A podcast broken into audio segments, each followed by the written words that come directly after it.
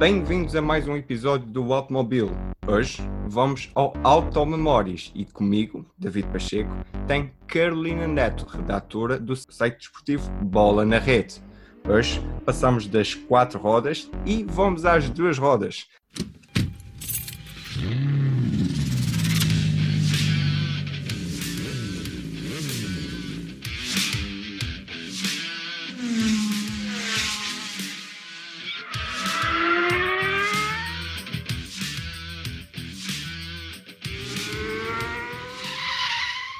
Carolina, olá, como estás?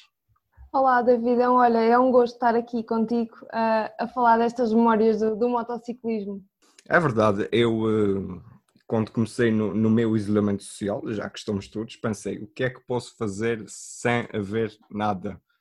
Uh, e como tenho vários grupos de WhatsApp e essas coisas assim, em que partilham aqueles desafios de ah, lembras-te de quando, quando, quando, e decidi, olha, talvez vou fazer automemórias. Uh, já fizemos dois episódios, tivemos primeiro na Fórmula 1, passamos para os rallies e agora deixamos as quatro rodas e vamos às duas, porque o automóvel tenta saber de tudo. Carolina, vou começar logo pela primeira questão. Grande prémio preferido? Olha, o meu grande prémio preferido é o da Catalunha de 2009. Temos que recuar mais de 10 anos para este grande prémio. Mas sabes que eu também aqui há pouco tempo, uh, feito do, efeitos do, da quarentena e do, do isolamento, fiz um texto para o Bola na Rede sobre uh, o top das corridas de MotoGP, porque, Moto, porque a plataforma MotoGP uh, disponibilizou o acesso a vários conteúdos uh, digitais e um deles era as várias corridas, era o top 10 das corridas. Então eu fui revê-las todas, ou quase todas, pelo menos desde a época em que eu comecei a ver MotoGP, só comecei a ver MotoGP em 2008. Uh, e deparei-me deparei com esta corrida e fiquei deliciada porque tinhas o Rossi numa forma espetacular, o Lourenço a dar os primeiros passos e a dizer ao Rossi, calma amigo, que eu estou aqui. Sim, ele que foi contratado, sim, ele foi contratado para, vamos dizer assim, para ser o substituto do Rossi. Exatamente, e de repente está, estava a fazer-lhe frente. Uh, o Casey Stoner, que saudades que, que eu tenho de ver o Casey Stoner aos comandos da, da Ducati, para mim foi o único piloto que, que teve mãos para a Ducati a Ducati. Desde que a Distorner saiu da Ducati que, que nunca mais ganharam título nenhum, não é? É verdade, é verdade, mas repara, vou agora aqui fazer um paralelo também para, para a época de 2018, não 2019, 2018, em que o Jorge Lourenço pega na Ducati e parece que começa muito mal, começa muito mal em 2018, mas depois parece que poderia fazer alguma coisa, mas depois há o anúncio de que ele vai trocar para a Honda e depois ficamos com isso. Voltando para 2009. Olha, foi, sabes que o circuito da Catalunha também nos, também nos dá sempre bons é verdade. prémios. É isso. E aqui tínhamos um Rossi e um Lourenço a lutarem já pelo título, pelo título de, de campeões. O Lourenço era novo na categoria e uh, trazia muito pelo na venta e, e veio mostrar ao Rossi que, que, se calhar ele também não era assim tão invencível como ele achava que era. E, e é um dos grandes prémios que é emoção do início ao fim. Então a última volta foi uh, de, uma, de uma emoção mesmo daquelas em que tu saltas do sofá e começas a gritar bora, bora. O Lourenço parecia ter a vitória garantida, mas de repente Rossi ressuscitou, veio lá do fundo, roubou-lhe roubou a liderança na última curva e o espanhol, o Jorge Lourenço, não teve, não teve sequer argumentos, nem força, nem, nem gás, nem, nem gasolina para, para ir atrás do Rossi. E o Rossi acabou por ganhar numa prova em que andou sempre a correr atrás do prejuízo. É verdade, mas, mas repara, prémios é a única coisa que nós esperamos que nos faz saltar do, do sofá. Mas eu, eu, a minha opinião é esta.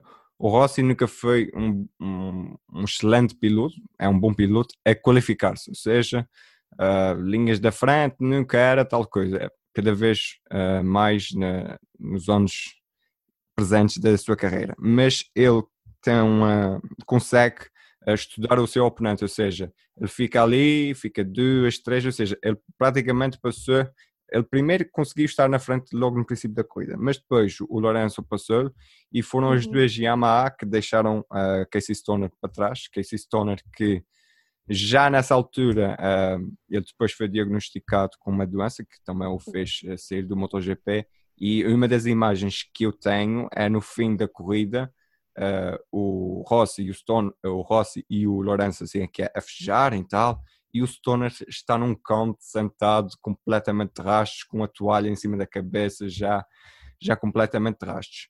Mas, uh, ou seja, isto, isto, para dizer que o Rossi é um piloto muito consistente, tal como o Lourenço, mas consistente a, a ir à busca de algo.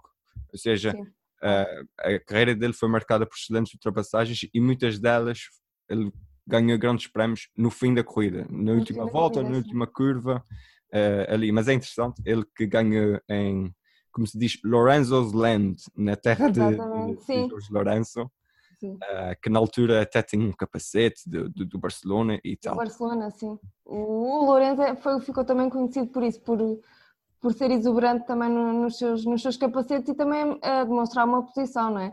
Sim nas suas um, fatiotas. Ele, é, não é por acaso que ele tem uma bota de uma cor, eu é, costumava ter uma bota de uma cor e outra de outra. Exatamente. E eh, estavas a falar do Rossi, do facto de ele estudar o, o, adversário, e eu agora estava a pensar nos últimos anos em num piloto semelhante nesse aspecto, uh, que é o Marco Marques.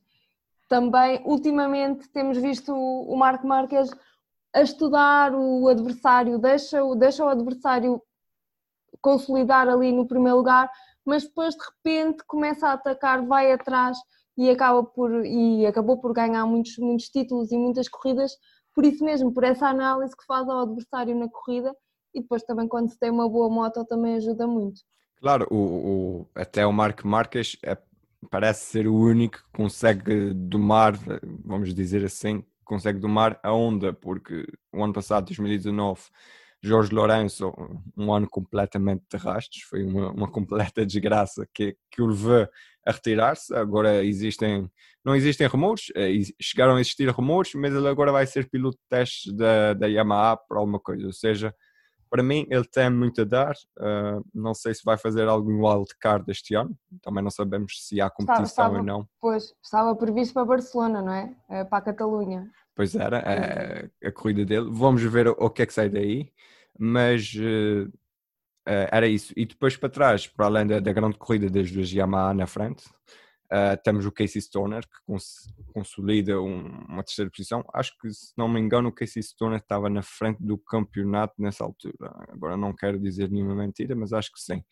E o Casey Stoner cons consolida ali, um, um, excelente terceiro lugar, não tem ritmo para ir para a frente, mas também ninguém o apanha.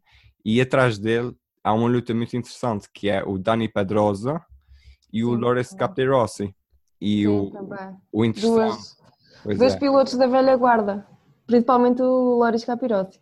O interessante dessa altura é, deixa-me só confirmar aqui, mas penso que os meus apontamentos estão certos, é que em 2009 a Suzuki entrou, entrou não, mentira, já estou a confundir, foi em 2015. Em, em 2009, 2009 o Loris Captirossi ainda estava, a Suzuki ainda estava no Mundial. Ainda estava, exatamente. Uh, o, o, que foi muito interessante, e o Dani Padrosa com, uh, a, onda.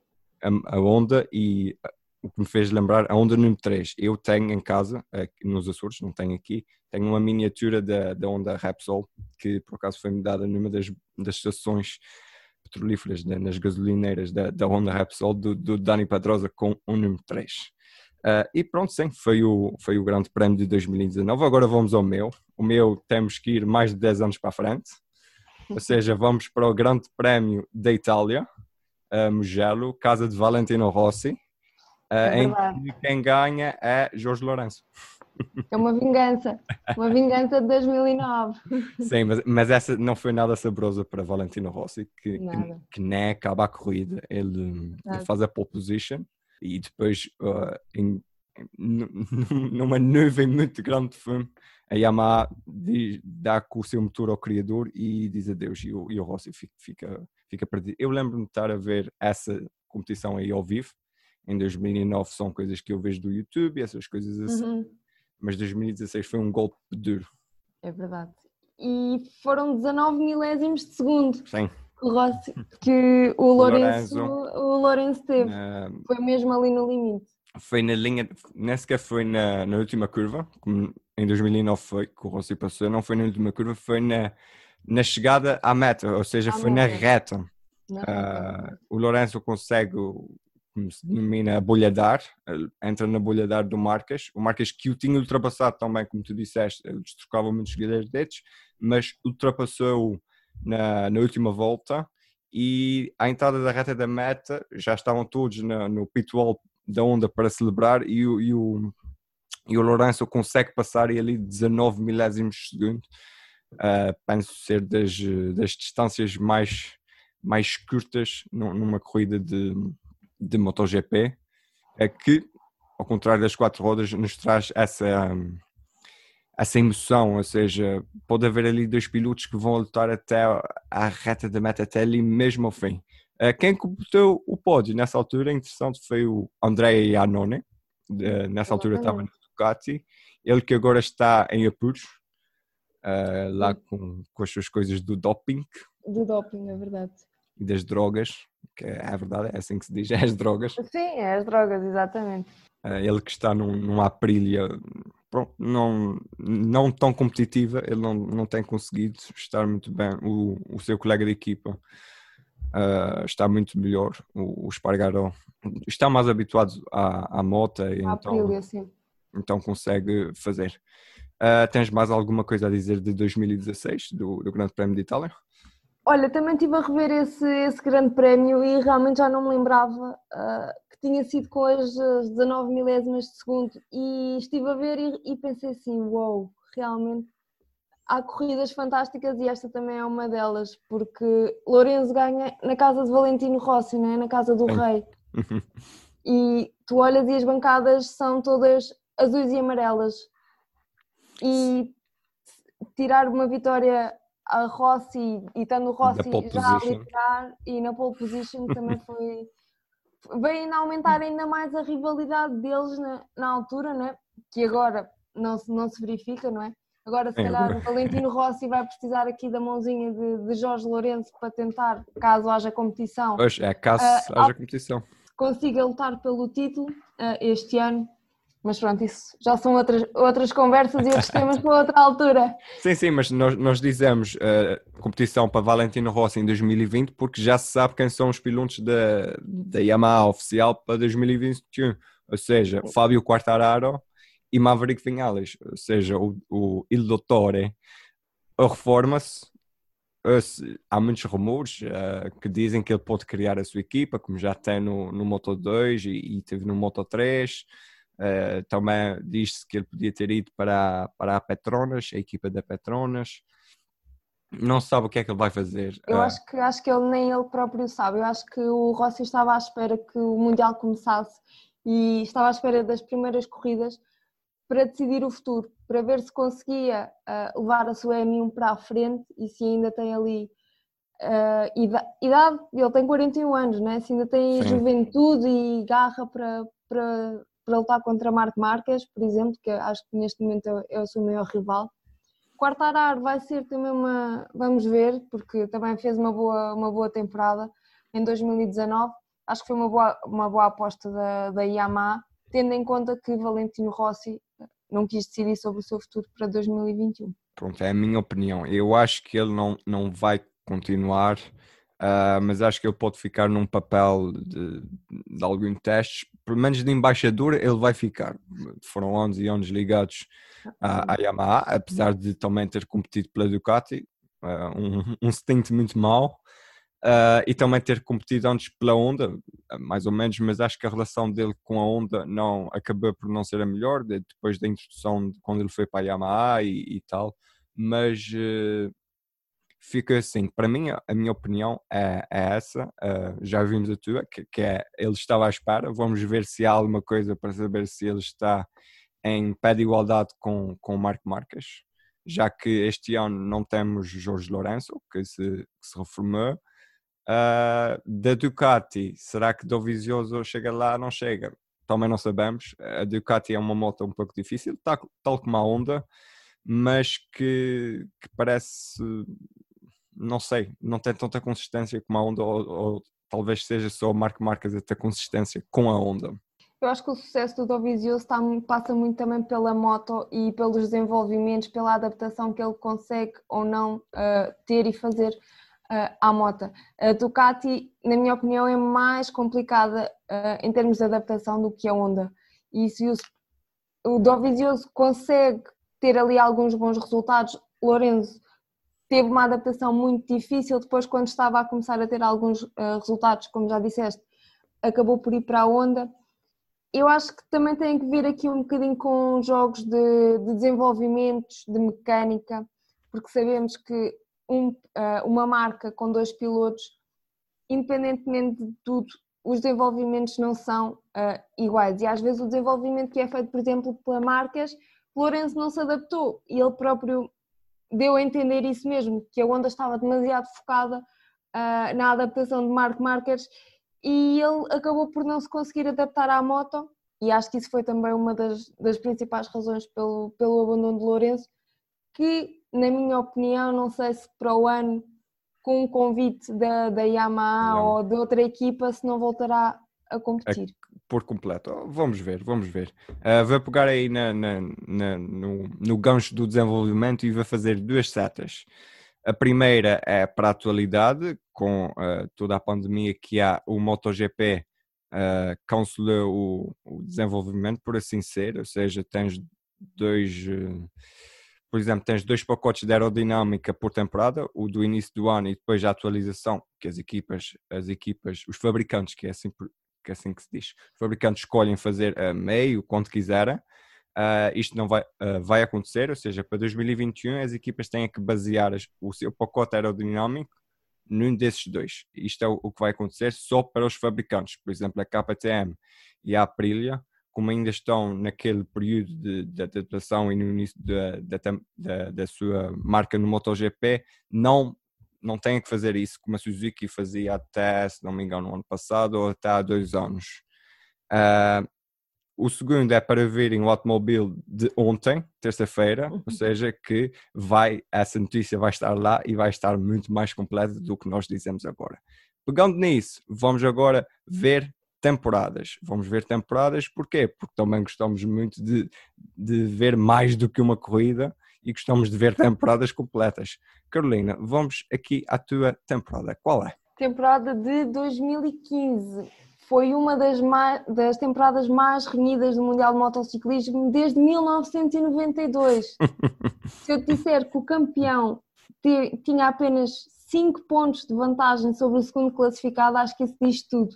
Em 2015 ganhou Jorge Lourenço e o segundo classificado foi Valentino Rossi com 325 pontos, enquanto Lourenço teve 330. Foi um campeonato ao rubro decidido apenas no último grande prémio uh, da temporada em Valência. Rossi chegou, uh, chegou a Valência, ao circuito valenciano, com 7 pontos de avanço, uh, se não estou em erro, sobre Jorge Lourenço, mas foi uma corrida para esquecer para o italiano.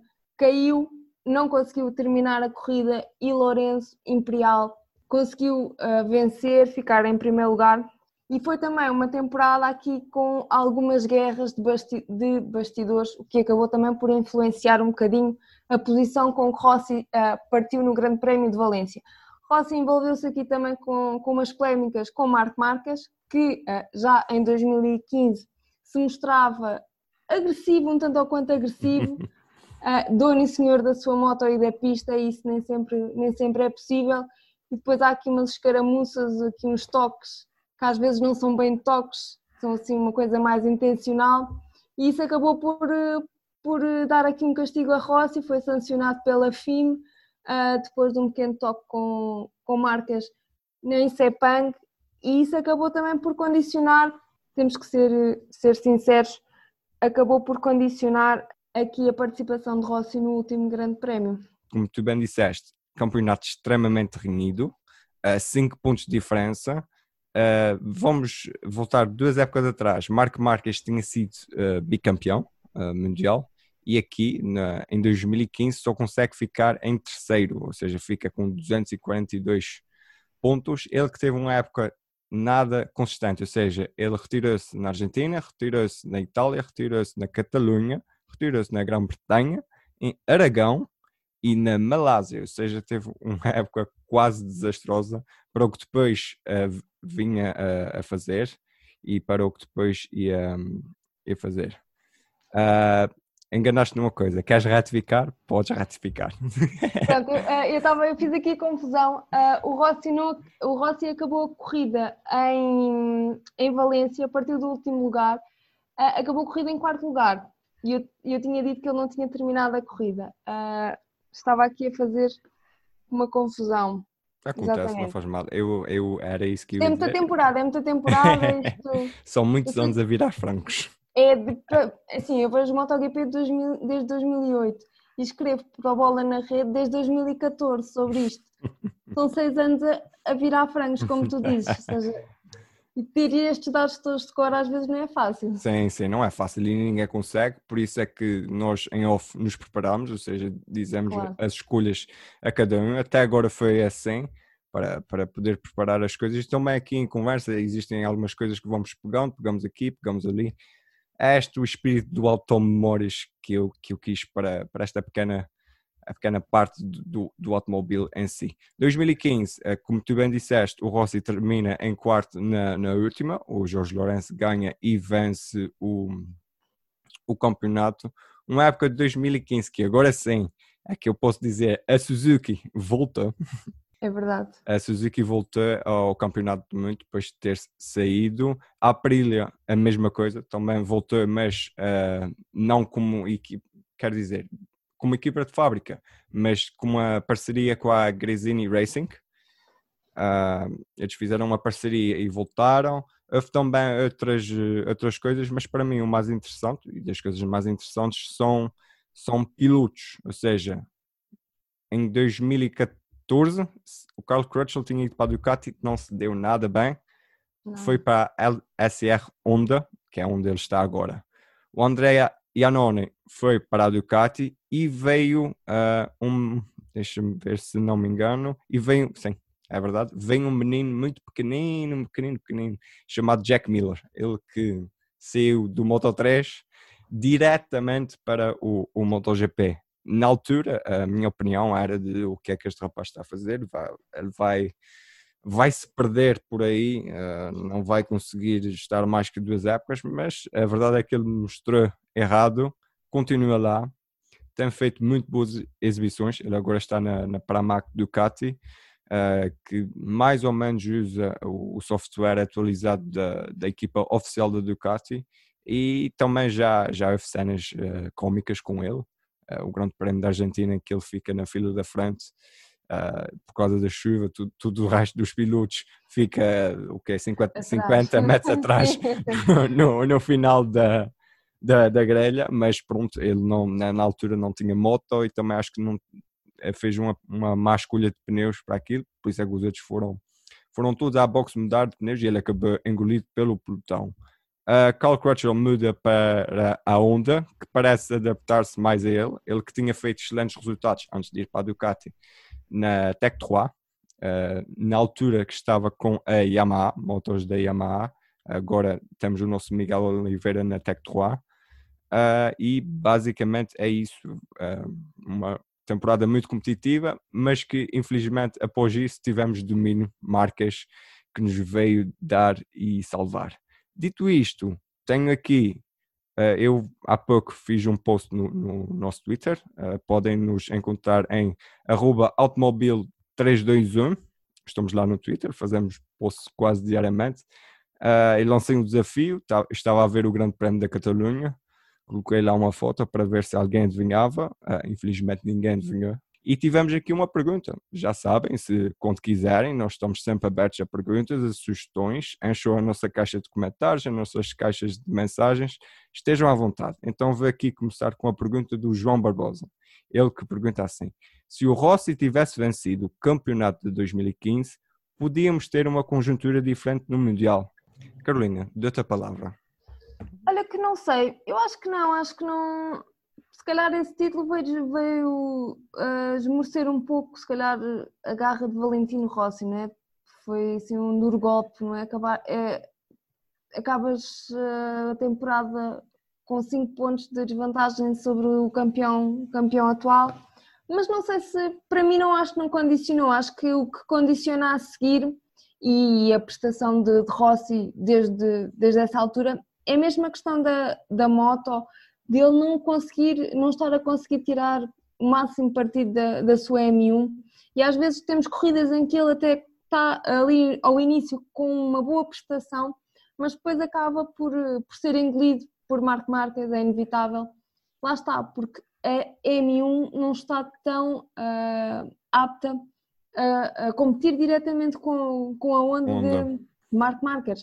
E acho que isso, acho que não acho, para mim não, não influenciou assim muito a prestação de Rossi a partir daí. Acho ah, que sim, que foi um duro okay. golpe, mas acho que, acho que o, o Rossi é suficientemente forte uh, psicologicamente. Capaz, exatamente, forte psicologicamente para, para ultrapassar. E, e, se formos a ver, ele, ele agora nos testes de 2020, no início, também em Sepang, ele estava ali lado a lado com o Lourenço e foi muito interessante ver a dinâmica com que uh, os dois estavam a trocar impressões, porque agora o objetivo é mesmo desenvolver a M1 para tentarem uh, conseguirem o título mundial, não é?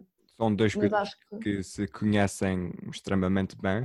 Uh, eu respondendo aqui à pergunta do João Barbosa aqui no, no nosso Twitter, eu sou da, da, tua opinião, mas tenho a acrescentar também a evolução do, do Valentino Rossi, ou seja, o Valentino Rossi começou 2000, anos 90, em que a pilotagem de uma moto era completamente diferente do que se faz agora.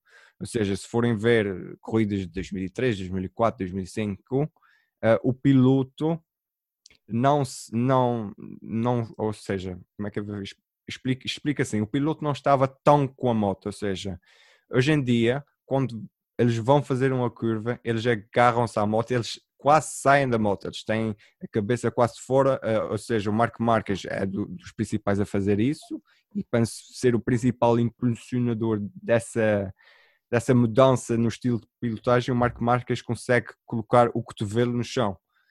Isso há 10 anos atrás, 15 anos atrás, não se via ninguém, quase ninguém colocava o cotovelo no chão. Colocar o cotovelo no chão significa uh, relva ou gravilha, ou o que é que seja que haja no fim da pista.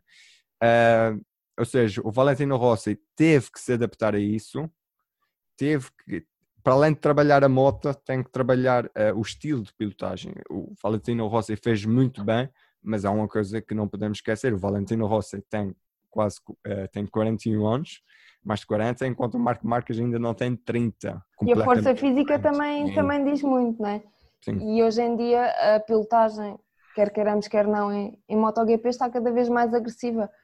Uh, tu, se não tiveres ali um bocadinho de sangue frio e bora lá, és comido pelo, pelo resto do pelotão ou por um piloto que se calhar nem tem assim uma moto tão boa, mas como é um bocadinho mais agressivo que tu, consegue passar à frente. E, e acho que isso coloca, é as mudanças, não é? Sim, coloca a moto lá e, e vai, e é diferente também. Uh, o Marco Marques, uh, eu acho muito isso, mas há certos pilotos que não, não se vê assim tanto, que é, víamos no Casey Stoner, o Casey Stoner, com o seu uh, background de motocross uh, e essas coisas, ou seja, a Ducati entrava nas curvas completamente descompensada de traseira, ou seja, completamente descompensada e ele levava ali, pelas curvas mais longas, levava a moto completamente a arrastar, com o pneu de trás a arrastar e seguia para a sua vida sem perder tempo.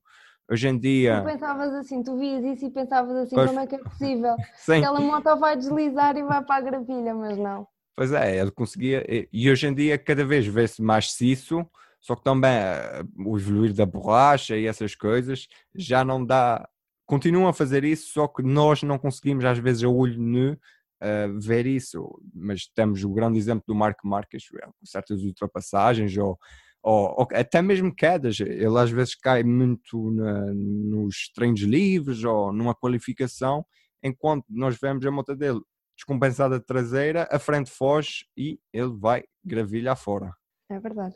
Uh, foi a temporada de 2015. Agora vamos à minha, que uh, parece que é de uma temporada que tu ainda não vias MotoGP. Não é verdade. eu vou explicar. Fui pesquisar, fui pesquisar. eu vou explicar esta temporada assim. para quem sabe, geralmente joga-se jogos de Playstation e essas coisas, uh, e um dos jogos que eu me lembro de jogar é o, o MotoGP, na, na velhinha Playstation 2, e havia o Nicky Hayden. Uh, tinha o Nicky Hayden, que era o da Honda, era o 69, era o americano, e eu gostava de, de andar com ele. Uh, e depois, uh, isso foi 2008, 2009, ou seja, o jogo já tinha anos, ou seja, anos da frente com a magia do YouTube, foi recordar grandes prémios passados e passei a adorar a época de 2006 em que o falecido Nick Hayden consegue conquistar o seu único título, também uh, como a época de 2005 na última corrida, ou seja, em Valência, ele uhum. que apenas ganha por 5 pontos também para Valentino Rossi, aí está a longevidade do Valentino Rossi, com o Loris Cap de Rossi fica em terceiro.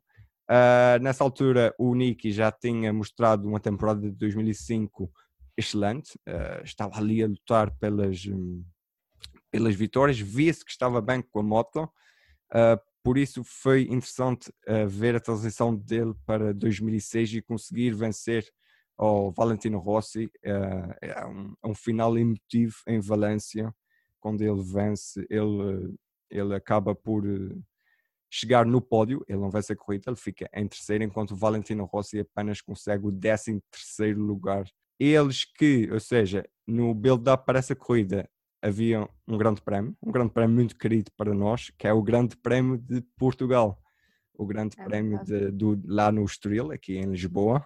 Uh, Vou-te perguntar isso. Chegaste alguma vez a ir ver algum grande prémio? Tiveste cheguei aquele buzz, passaste né? lá? Ora bem, então cheguei, cheguei, cheguei, assisti, acho que fui uma das privilegiadas, uh, assisti ao último grande prémio uh, de MotoGP em Portugal, no circuito do Estoril, em 2012. E o mais engraçado disto tudo, eu não me sentei na bancada, eu fui comissária de pista nesse grande Olha. prémio. Ou seja, estive lá ah, sexta, sábado e domingo e foi das experiências mais emocionantes da minha vida. Eu não, não tu não consegues ver a corrida toda, né? Mas eu estava num posto uh, interessante, tinha uma curva e tal, e conseguia ver uh, de onde eu estava a reta da meta. Ou e seja, era uma coisa. Ali, uh, vias a reta da meta, ou seja, podias estar talvez ali perto da curva do tanque, que é, que é a última parabólica. Uh, sim, não me recordo. Uh, Pronto, mas sei que, que os via assim ao longe uhum. e aquele barulho que tantas saudades me dá, porque na televisão é uma coisa, mas ao vivo é outra. Claro. Ah, ah, e o bom, o privilégio de ser, de ser comissária de pista é que tu depois consegues, ao fim do dia, andar pelo paddock. Sim. E por lá encontrei uh, Jorge Lourenço, Álvaro Bautista, que na altura uh, estava no Mundial, uh, Valentino Rossi assim de fugida, Miguel Oliveira já por lá andava também. Uh, tenho o meu colete assinado, se não estou em erro, pelo Miguel nessa altura.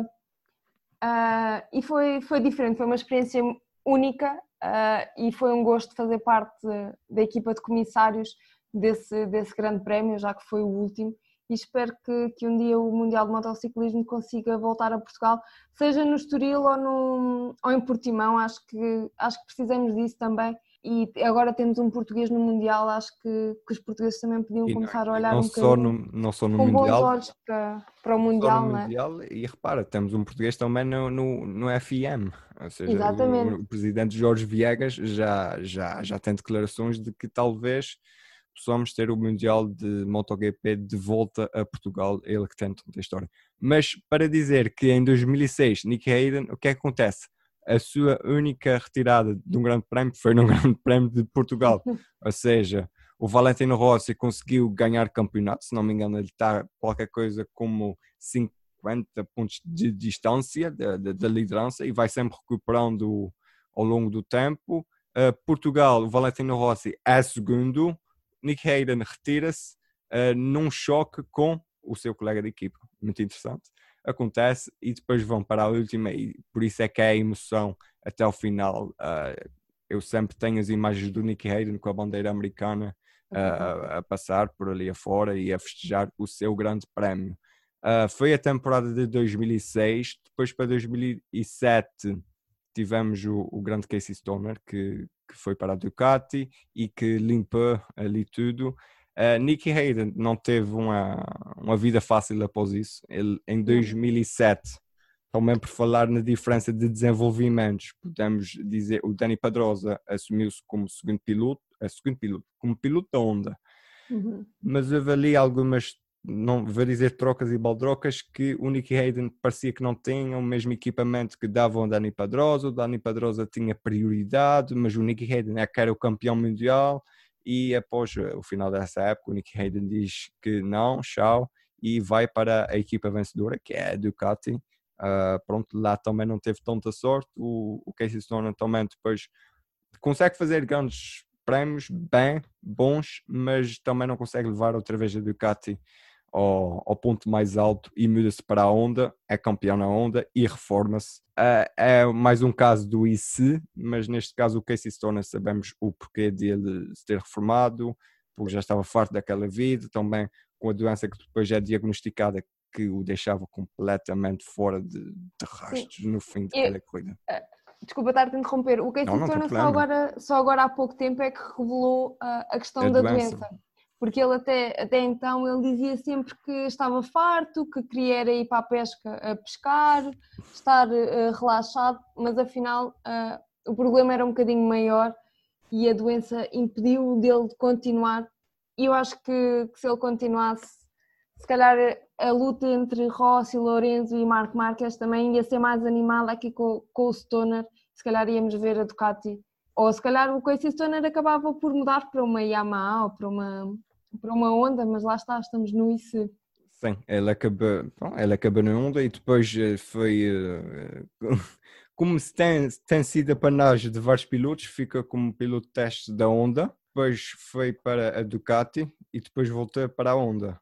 Mas ele no stint na Honda, lembro-me de ver, ele que fez um regresso à competição, não, não, não foi completamente pescar, ele foi para as 8 horas de Suzuka, uma prova mítica uh, nas motos, no, no endurance de, em termos de motociclismo, uh, mas a coisa não correu muito bem e uh, mistério dos mistérios foi ele quem deu a, a distância nessa corrida. Ele teve um acidente ainda bastante grande, na, não me lembro agora qual foi a hora, mas teve um acidente bastante grande e não conseguiram recuperar a moto e a Honda ficou de fora das 8 horas de Suzuka.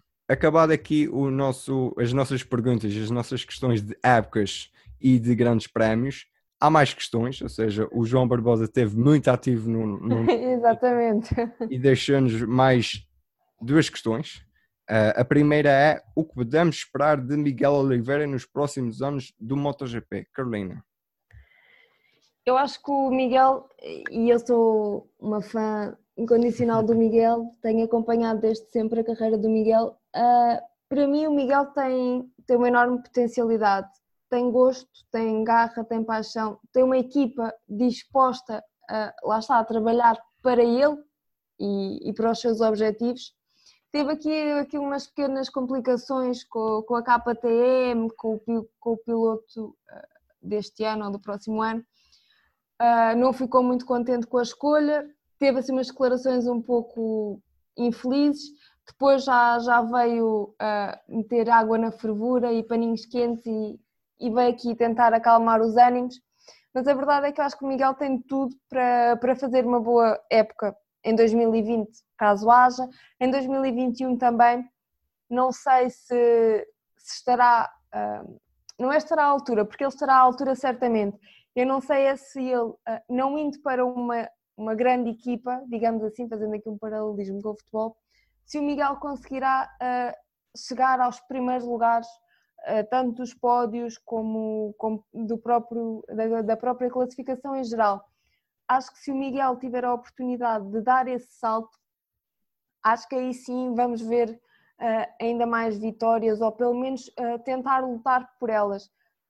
Agora, acho que ele vai andar ali muito no top 10, no top 5 para conseguir pontuar em todos os grandes prémios mas acho que podemos esperar também uh, muita entrega. O Miguel teve uma boa uh, primeira época na categoria rainha, não é fácil uh, e muitos pilotos, os, os, chamados rookies, dizem isso mesmo que não é fácil a adaptação. a própria pilotagem acaba também por ser, ter que ser alterada, tendo em conta a moto, o peso e tudo mais. Mas vimos boas corridas de Miguel, grandes recuperações. O Miguel também é muito bom uh, a ir atrás dos resultados. Quando tem uma má classificação, uh, consegue, se a moto e os pneus também, que também são muito importantes, se uh, estiver tudo em condições, o Miguel consegue, consegue ir atrás e consegue ficar no top 10 e quem sabe em 2020 ficar no top 5. Acho que isso, acho que isso é o objetivo do Miguel, e, mas sei também que ele já o disse várias vezes que o título mundial está, está na mira dele e eu espero mesmo que ele consiga. Só não acho que o vá conseguir uh, numa Tech 3 ou numa KTM. Acho que esse salto tem que ser feito com uma Honda, com uma Yamaha. É. Mas agora também há a oportunidade, claro, da, da KTM e da Aprilia, que são, ainda não são fabricantes por completo, ou seja, estão, estão naquele período com uh, esse congelamento das evoluções, ou seja, para 2020 e 2021. Ou seja, vamos ver se a KTM, a KTM já mostrou com o, o Espargaro uh, conseguir rodar lá à frente ok, uh, o chão estava molhado, as condições não eram as melhores. Quando chove, todos os pilotos têm a quase a mesma moto, ou seja, quando chove, uh, dá mais ênfase à pilotagem às vezes do que seja só a moto em si. Mas uh, o congelamento acho que vai trazer alguma coisa diferente e vamos ver o que é que a KTM e a Aprilia conseguem responder a isso. Penso que a KTM pode ter mais recursos. Um, KTM tem vários patrocina, grandes patrocinadores por trás da, da sua equipa, diga-se já a Red Bull, a Red Bull, a grande marca de bebidas energéticas, pode jantar dinheiro para ver se aquilo cresce. Uh, e a KTM tem, tem muita experiência também fora de, de, de, estrada. Não, o António Cairoli, que é do motocross, não é não sei quantas vezes campeão, campeão assim que é com a KTM, por achado e sorte. Uh, vamos ver, eu penso que o, que o, Miguel Oliveira pode ambicionar um top 5, como tu disseste, uh, não é para já. Eu acho que até possa ser na KTM se a KTM conseguir apanhar o, os restantes, mas a mira de campeão não está na KTM, está num, neste momento está numa Honda ou até mesmo numa, numa Ducati, ou até mesmo, é, e menos, não é até mesmo, menos numa Yamaha, porque ainda não vimos nada e do que sabemos, a Yamaha não tem, não tem sido uma moto fácil e tem sido mais ou menos competitiva. O Maverick Vinhales às vezes consegue estar ali a liderar, top 3, mas não passa disso. Para ser campeão mundial precisamos de vencer corridas, ser consistentes e chegar ao fim da corrida. E agora a, a pergunta final do, do, do Barbosa é Alex Marques pode ser campeão do Mundial e manter o domínio Marques no campeonato. Alex Marques, para quem não sabe, é o irmão do Max, uh, Max. é o irmão do Marc Marques, é ele que este ano foi contratado pela Honda, ou seja, temos dois irmãos na Honda, mas que ainda não fez a sua estreia porque ainda não tivemos corridas. Carolina. Uh, não sei, eu, eu não acompanhei muito a temporada de Moto 2 uh, o ano passado. Uh, Alex Marques, aliás, foi, foi campeão e é por isso também que conseguiu ascender à Honda digam o que disserem, eh, quando se é campeão do mundo numa categoria inferior, as portas abrem-se com maior facilidade eh, para as equipas grandes. Foi o que aconteceu com Alex Marques. Eh, vai, vai compartilhar um, a boxe com o seu irmão, mas, mas acho que o Mundial, e neste momento o Mundial de Motociclismo, é de Marc Marques e não de Alex Marques. Acho que o Alex, tal como o Miguel Oliveira e como todos os rookies, vão ter que se adaptar à pilotagem de uma MotoGP que é bastante diferente das Moto 2. Não sei se estou curiosa para ver como é que como é que vai ser e como é que e sem ver uma corrida de uma ou duas corridas de, de Alex Marques uh, com a Honda não te consigo garantir ou, ou seja não tenho aqui uma opinião muito formada sobre se se Alex Marques tem ou não uh, a capacidade também de manter o legado de marcas no Mundial uh, de Motociclismo. Posso até dizer uma coisa, acho que o legado de marcas aos comandos do Marco Marques vai ser durante aqui durante alguns anos. Acho que neste momento, uh, e tendo em conta a época de 2019, não vejo nenhum rival direto com uh, armas e bagagens para fazer face e lutar diretamente uh, mano a mano com, com o Marco Marques. O Marco Marques tem sido fortíssimo Uh, não sei até que ponto de. Ou seja, eu não, não acho, não achei assim muito, muito bom na, na minha, na minha visão colocar dois irmãos uh, na mesma box. Imagina que há um grande prémio em que uh, marca, uh, o Alex pode ter que fazer um resultado pior. Uh, estamos aqui a colocar um, um, cenário hipotético para beneficiar o irmão. Será que ele o vai fazer? Será que não? Isso também acaba por, por gerar aqui algumas dúvidas e os especialistas nas duas rodas também, também já abordaram essas, essas questões. Não sabemos, é tudo ainda muito incerto.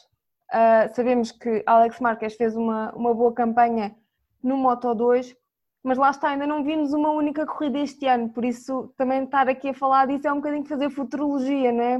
Sim. E isto, isto, a futurologia na, nas duas rodas, como em quase tudo, é, é um perigo e, e é muito incerto, porque já sabemos que uh, tanto as duas rodas como o futebol, o que hoje é, amanhã, depois numa prova, já não é. E o por exemplo, tu tens um piloto que faz a pole position e teve eh, bons resultados nos, nos treinos e depois chega à corrida e o rendimento é inferior e acaba por, por não conseguir a vitória. Isso acontece N vezes. Por isso acho que agora, primeiro, uh, perceber se vamos ter temporada ou não e depois daqui para a frente, se quiseres, venho aqui uh, falar contigo outra vez sobre o, sobre o Alex Marques. Pode ser, pode ser, eh, fica combinado. Uh, a minha opinião quanto, quanto ao Alex Marques uh, é basicamente a mesma, mas tendo às vezes acompanhado o Mundial de Moto 2, uh, claro, mais quando o Miguel Oliveira estava lá, e às vezes também o Mundial de Moto 3, é, é assim, o, é, eu não quero fazer o paralelismo ao Johan Zarco, porque o Johan Zarco é um piloto muito mais, uh, mais velho que, que, o Alex Marques, mas que retardou a sua oportunidade de chegar ao, ao MotoGP para tentar ter mais experiência para chegar lá. O Alex Marques esteve entre 2015 e 2019 no Mundial de Moto 2, ou seja, foram, foram quatro anos. Uh, hoje em dia, não, não é assim uma coisa tão habitual estar-se tão tempo no, no Mundial. Geralmente dois anos, às vezes um ano, uh, se não fores um Jack Miller que passa diretamente do Moto 3 ao GP, acontece, mas ou seja, ele teve que ali empenhar-se, empenhar-se, empenhar-se para chegar à posição e, e, venceu em 2019 com 262 pontos. Uh, foi excelente. Agora, vimos algumas coisinhas dele no, nos testes, mas os testes são os testes e não podemos classificar como corridas. Não vimos nenhuma corrida, foi como tu disseste, não vamos estar aqui a fazer grande futurologia, mas que queremos ver, queremos.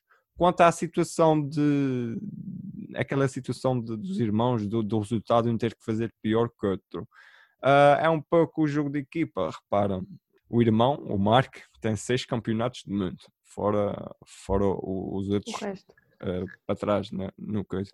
Porque é que não há do Alex Marques, não é deixar passar, mas fazer um pior resultado, ainda por cima, ao ser primeiro ano, se puder ajudar o irmão, eu acho que, pelo menos no primeiro ano, 2020 ou 2021, não sabemos, pelo menos no primeiro ano, se isso tiver que acontecer, acontece. Eu acho que não, não há problema nenhum em acontecer. Uh, Agora, eu acho que pode quebrar mais a relação entre irmãos, ou seja, estão os dois a lutar na frente, não há ordens de equipa e um faz uma asneira. Ou então o Alex Marques faz uma asneira e tira o Marco Marques da corrida, o que provavelmente, outra vez futurologia, deve estar na, na corrida pelo campeonato, ou seja, já está logo a perder.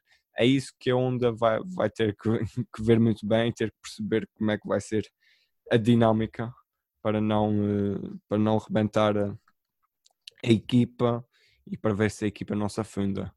Uh, com, com os dois ecos e com os dois pilotos, uh, os irmãos Marques. Carolina, espero que tenhas gostado deste bocadinho. Foi muito, obrigada pelo convite.